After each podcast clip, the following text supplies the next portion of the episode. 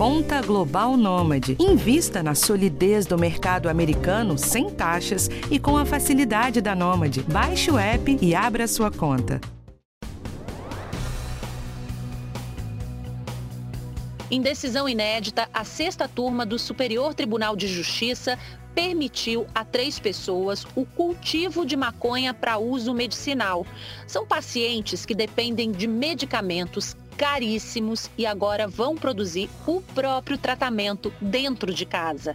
Até então, essas autorizações para o plantio só haviam sido dadas por instâncias inferiores, nunca por uma corte federal. A decisão vale só para os casos julgados, mas pode orientar outros processos. No podcast de hoje do Bem-Estar, a gente vai discutir como está o uso da cannabis medicinal no Brasil. Existe comprovação científica de benefício para algumas doenças? Quem pode usar? Onde que faz para conseguir o medicamento? Qual o futuro desse mercado no nosso país? A gente vai bater um papo com o Dr. José Alexandre Cripa, que é psiquiatra, professor titular da Faculdade de Medicina da USP de Ribeirão Preto e pesquisador de cannabis há mais de 25 anos, e com Cassiano Gomes, que é fundador e diretor da Abraça Esperança, que é a Associação Brasileira de Apoio Cannabis Esperança. Eu sou Michele Loreto e este é o podcast do Bem-Estar. Doutor José Alexandre Cripa, seja bem-vindo aqui ao nosso podcast do Bem-Estar. Doutor, eu começo com a pergunta que é o seguinte: qual o impacto dessa decisão do STJ para os pacientes que precisam de medicamentos à base da cannabis? Prazer estar aqui, obrigado pela oportunidade de conversar com vocês e com os ouvintes do podcast. Essa decisão ela se baseia mais para pacientes realizarem autocultivo. Para pacientes cuja prescrição foi feita por um médico é, para determinados canabinoides específicos e determinadas formulações, eles já estão disponíveis. Então, não, não há nenhum impacto para outros pacientes que, que tenham recebido prescrições diretamente pelo médico em formulações já é, disponíveis no nosso país. Explica para a gente também o que, que é a cannabis medicinal, quais são as substâncias usadas para os tratamentos, né? Que muita gente não entende é, esse uso, e aí eu gostaria que o senhor explicasse, por favor. Na verdade, a gente usa mais o termo, é, hoje em dia vários grupos têm preferido usar o termo canabinoides medicinais. A planta cannabis sativa tem mais de 500 substâncias, sendo que aproximadamente em torno de 150 são chamados canabinoides, que atuam num determinado sistema do organismo chamado sistema canabinoide. Dessas substâncias, as hoje em dia que estão mais estudadas e mais avançadas em termos de, de uso na prática médica são duas. O THC, que também é responsável pelos efeitos psicomiméticos, ou seja, a pessoa fuma a maconha por causa do THC, pelo barato que o THC dá, e também o canabidiol, que não dá esses efeitos é, psicomiméticos ocasionados pelo consumo é, geral da maconha. É, hoje em dia, existem é, algumas formulações já aprovadas para alguns diagnósticos. Então, nós temos hoje aprovado apenas o canabidiol isolado para três diagnósticos. São é, epilepsias raras, é, refratárias, que ocorrem em crianças e adolescentes. E uma combinação de canabidiol com THC, numa uma formulação que é um spray sublingual, ele é aprovado no nosso país para dor e espasmo na esclerose múltipla, que é uma doença neurológica autoimune. O senhor falou de aprovação, mas também tem comprovação do benefício dessas substâncias? Existem é, diferentes níveis de qualquer substância, não só relacionada a cannabis, mas qualquer medicamento. Ela, essas medicações precisam passar por várias etapas. Acho que a vacina mostrou para muitas pessoas hoje a importância, a necessidade desse controle, de fazer esse, esse, essas etapas fundamentais para a ciência. E na medicina, da, da mesma forma. Então, todo medicamento ele tem que passar por uma fase, primeira fase 1, que é uma fase pré-clínica, uma fase 2, com um pequeno número de pacientes, uma fase 3 com entre 500 e até 1.000 pacientes e uma fase 4, que geralmente é uma fase pós-comercialização. Para essas condições que eu acabei de falar para vocês, já passaram por todas essas, essas etapas. A gente sabe qual a segurança dessas, dessas formulações, a gente sabe é, qual a eficácia dessas medicações. Isso dá uma segurança para o médico prescrever e para o paciente receber essas medicações. Ele tem certeza do que, que ele está recebendo. O canabidiol também já foi testado em outras condições para outros diagnósticos, mas ainda não foi aprovado em todas essas etapas. Em várias pesquisas que a gente realiza em Ribeirão Preto, para outros diagnósticos, mas que não chegou à fase 3 e à fase 4. Agora, esses tratamentos seriam com óleo ou com algum medicamento?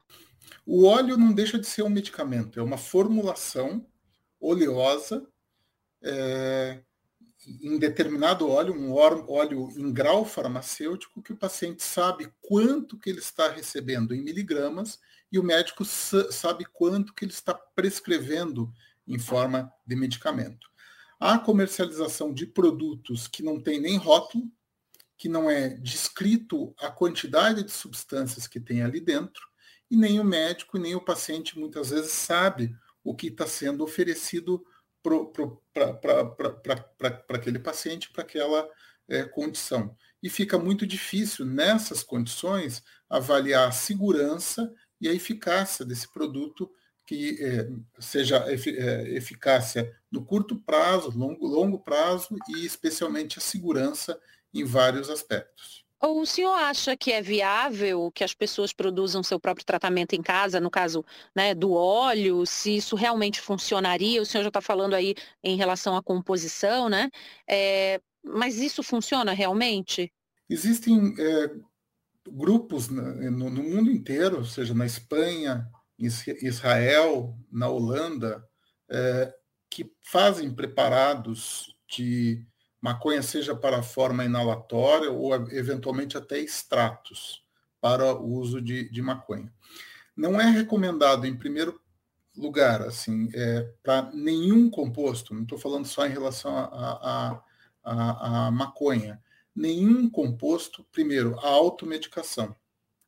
Segundo, não é recomendado a preparação de nenhuma medicamento pelos pacientes sem passar por, pelos testes clínicos e pelas é, formulações é, é, recomendadas, seja pelo, pelos órgãos reguladores, seja, pela, pelos conselhos federais de farmácia e Conselho Federal de Medicina. Isto posto, a gente sabe que há um, é, alguns grupos no mundo inteiro que podem produzir própria é, automedicação e isso, obviamente, não é recomendado, particularmente em crianças e adolescentes. É, então, seria muito importante garantir que o produto seja adequado na dosagem adequada, né? Como é que faz para garantir, então, isso? Isso através de é, formulações específicas autorizadas, recomendadas, registradas no país e, e que estejam comercializadas. Obviamente, a um custo acessível para os pacientes. A gente espera que logo essas medicações estejam é, é, dentro da, da, da, lista do SUS e os pacientes possam ter acesso e o custo não seja um empecilho para a acessibilidade dessas substâncias. Atualmente, um, é, um dos problemas é o, é o preço, né, doutor? Ainda um pouco alto, né? E aí as pessoas acabam produzindo. É, é, é essa é um, é um, dos, do, um dos problemas, um dos desafios. Embora hajam é, famílias, várias famílias baseadas em decisões judiciais que tenham acesso à medicação e, o, e, o, e, o, e, e o governo acaba fornecendo para essas famílias, para essas populações, a, a, as medicações mesmo comercializadas. Obviamente, o ideal é que seja feito é, uma produção por laboratórios governamentais e a distribuição possa ser feita para a população que necessite. A gente imagina que isso, em breve, esteja acesso a todas as pessoas que precisem, que necessitem. Visualizando isso tudo que o senhor falou agora, é, qual o senhor acha que é o futuro aí dos tratamentos com cannabis aqui no nosso país? Com a cannabis medicinal, ou então qual é o melhor termo que o senhor falou que se usa? É, os, os, os grupos de ponta hoje têm usado o termo canabinoides medicinais. Canabinoides é... medicinais. Qual seria o futuro? Como é que o senhor vê isso? É, eu, eu, acho que o, o futuro ele está sendo traçado é, através de ensaios clínicos é, em parcerias com o setor privado e o setor público e o desenvolvimento de formulações que possam ter acesso a toda a população, a um custo muito baixo ou a nenhum custo, é, sendo desenvolvido preferencialmente por um laboratório público, que dessa forma tenha prioridade na, na, no fornecimento dessas substâncias para as pessoas que necessitem, é, sabendo qual a dosagem, qual a formulação, qual o potencial de segurança dessas, dessas formulações, se há interação com outros medicamentos, é, a segurança de longo prazo, a segurança em determinadas é, populações, seja em criança, em adolescente, em adulto, a segurança e a eficácia para determinados diagnósticos, seja epilepsia, seja doença de Parkinson, seja quadros demenciais, esse que é o futuro, assim que é a medicina do século XXI. Dr. José Alexandre Cripa, psiquiatra, professor titular da Faculdade de Medicina da USP de Ribeirão Preto, pesquisador de cannabis há mais de 25 anos. Muitíssimo obrigada pelas suas informações aqui no nosso podcast do Bem-Estar. Muito obrigado, um bom dia a todos e espero que a gente possa ter esclarecido um pouco mais, avançado num tema tão importante para ser discutido e debatido no nosso país. Muito obrigado. E a gente conversou também com Cassiano Gomes, que é fundador e diretor da Abraça Esperança, que é a Associação Brasileira de Apoio Cannabis Esperança. Cassiano, seja bem-vindo aqui ao nosso podcast. Eu quero saber qual é a importância dessa decisão do STJ para os pacientes. Essa decisão, ela só confirma né, o que a gente já vem confirmando no primeira instância, na segunda instância, que é, os recursos eles não, não vingam, porque é um, é um direito bom, é um direito da vida, né? o direito de automedicar, é um direito de que todas as pessoas têm de escolher o, qual é o melhor tratamento para si. E o STJ ele confirma, é, reafirma esse, essa decisão e faz com que todas as pessoas, né, as associações, é, os, não só as associações, mas as pessoas que conseguiram o seu habeas corpus é, tenham aí mais segurança jurídica para também iniciar ações, é, tanto individuais como coletivas.